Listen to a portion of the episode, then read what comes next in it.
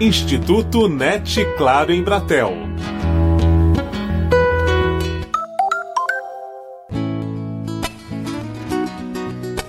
Quando uma favela é urbanizada e ganha condições dignas de um bairro, com água, luz e saneamento básico, muitas vezes quem se empenhou em mutirões para tornar essa mudança possível fica sem condição de se manter naquele local.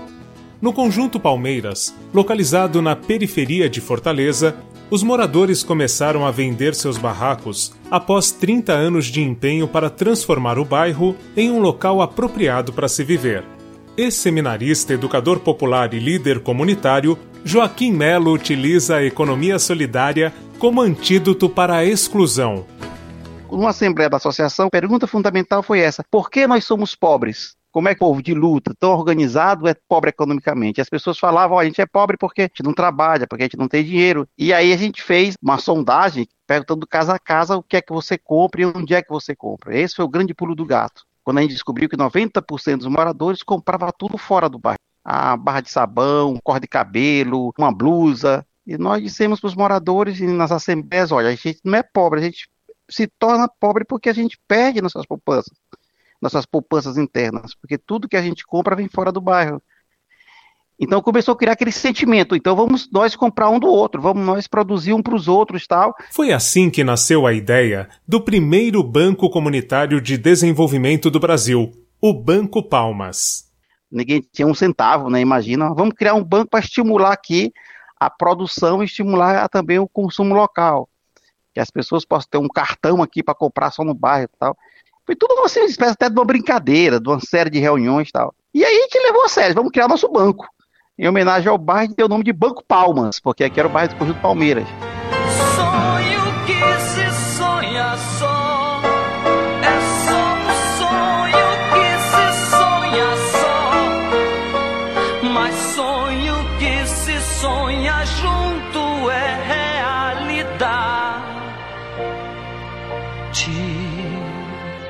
E aí pegou dois mil reais emprestado, né, numa ONG, aqui do Ceará. O cartão de crédito, que era o Palma Card, que prestava 20 reais, era o valor máximo do cartão para cada pessoa, e uma linha de crédito para quem quisesse produzir no bairro. E aí começou assim, os moradores começaram a comprar aqui no comércio, o comércio começou a produzir mais, fazer sabão, fazer cor de cabelo, começaram a surgir as pequenas empresas locais, porque já tinha gente que comprasse aqui, e foi evoluindo, a gente foi recebendo doações daqui, dali, da cooperação internacional, a gente foi montando nosso fundo, sempre nessa filosofia, emprestar para a produção e emprestar para o consumo local.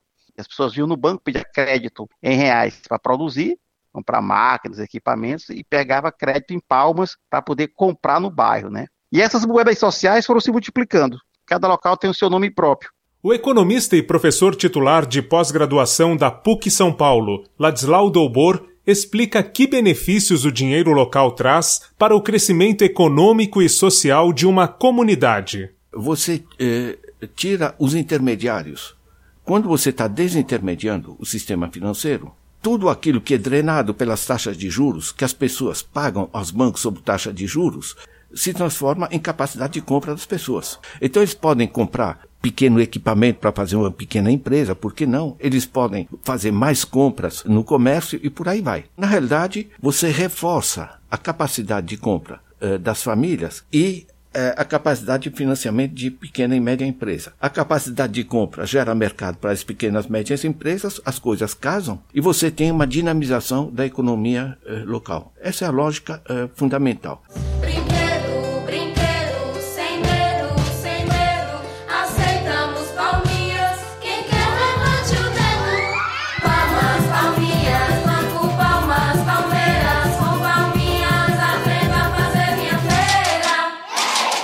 Essa moeda circula essencialmente na comunidade, mas ela hoje circula também sob forma de eh, moeda eletrônica, não é? Porque o banco não tem o dinheiro que você pede emprestado, ele simplesmente fez a anotação no computador. Hoje o dinheiro moeda no mundo apenas 3% do que circula. Quando você paga com cartão de crédito, ninguém viu o dinheiro, ninguém viu papel, moedas. Em 2013 para 2014, o Banco Central cria a lei das moedas eletrônicas, que foi uma coisa muito importante no Brasil que ele vai e fala assim: quem quiser emitir dinheiro, pode emitir, desde que seja digital. E aí os bancos comunitários, que foi um salto importante, criou sua plataforma digital. Hoje nós somos uma rede de bancos digitais. Então nós unificamos a nossa plataforma nacionalmente, todos os bancos utilizam a mesma plataforma, que a plataforma é dinheiro, que é um aplicativo de celular, né? tem celular, tem formato de cartão e também tem internet bank. Essa ideia de economia solidária, que no Brasil começou em 1998 no Conjunto Palmeiras, se multiplicou Hoje, existem mais de 100 bancos comunitários de desenvolvimento espalhados em todas as regiões, alcançando 20 estados e 90 municípios do país. A superação da pobreza urbana e rural tem na moeda eletrônica um de seus maiores valores. Esses bancos também trabalham com moeda virtual então, eles podem expandir. Você anota o crédito pedido, esse crédito vai ser usado, por exemplo, para compras do, do comerciante. O comerciante tem coisas a pagar na prefeitura, vai voltar para o caixa é, do banco e essas coisas circulam. Como a gente criou um circuito local, estimulou esse circuito local com dinheiro, se você quiser comprar aqui a camisa da Palma Fashion, que é a nossa grife, você vai pagar com 12, 13 meses. Está tudo facilitado para você. Agora você tem que comprar lá. Aí tem a, a, o salão de beleza do, do Jorge, que a gente foi lá e criou o salão com crédito. Se você cortar o cabelo lá, você pode até financiar em cinco, seis vezes a juro zero. Então é o banco estimulando, né, com crédito a compra no comércio local, né, fazendo toda essa diferença de valorização. Não é só valorizar um discurso, que é importante também, mostrar que é bom comprar no bairro, tal, que desenvolve a partir do consumo local, mas é valorizar e estimular através do financiamento. Uma coisa é o financiamento para comprar numa grande marca, uma coisa é o financiamento para comprar numa marca do bairro, né? É lá no conjunto Palmeiras, raízes da Angola, ensina a jogar.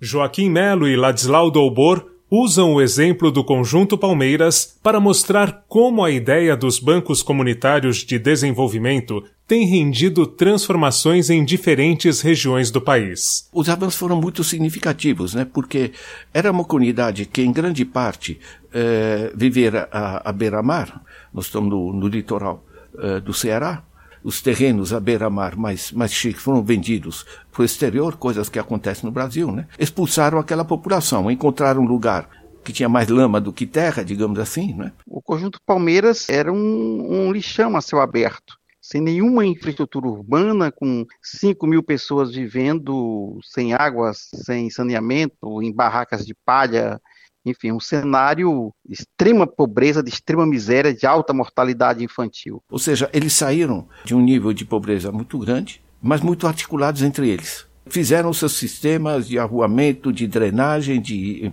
de organizar o cotidiano e hoje são uma comunidade relativamente próspera. Né?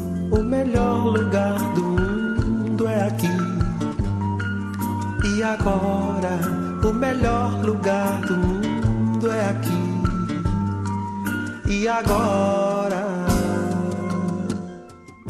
Hoje nós temos um bairro popular, não é mais uma favela, com toda a infraestrutura urbana, com água, luz, saneamento básico, escolas, creches. É uma enorme oportunidade de se começar a financiar o desenvolvimento das comunidades, dos bairros, das pequenas, médias cidades, etc. Né? E principalmente, sobretudo, uma melhora na organização, na autoestima, na capacidade endógena de resolver seus próprios problemas. Os bancos comunitários de desenvolvimento estão presentes em ilhas ribeirinhas na Amazônia, em periferias do Rio Grande do Sul, passando por comunidades quilombolas, indígenas, assentamentos e vilas de pescadores. No texto que acompanha este áudio, você encontra links com uma cartilha para a criação de um banco com finalidade social e uma série de vídeos sobre a pedagogia da economia. Com apoio de produção de Daniel Greco, Marcelo Abud para o Instituto NET Claro em Bratel.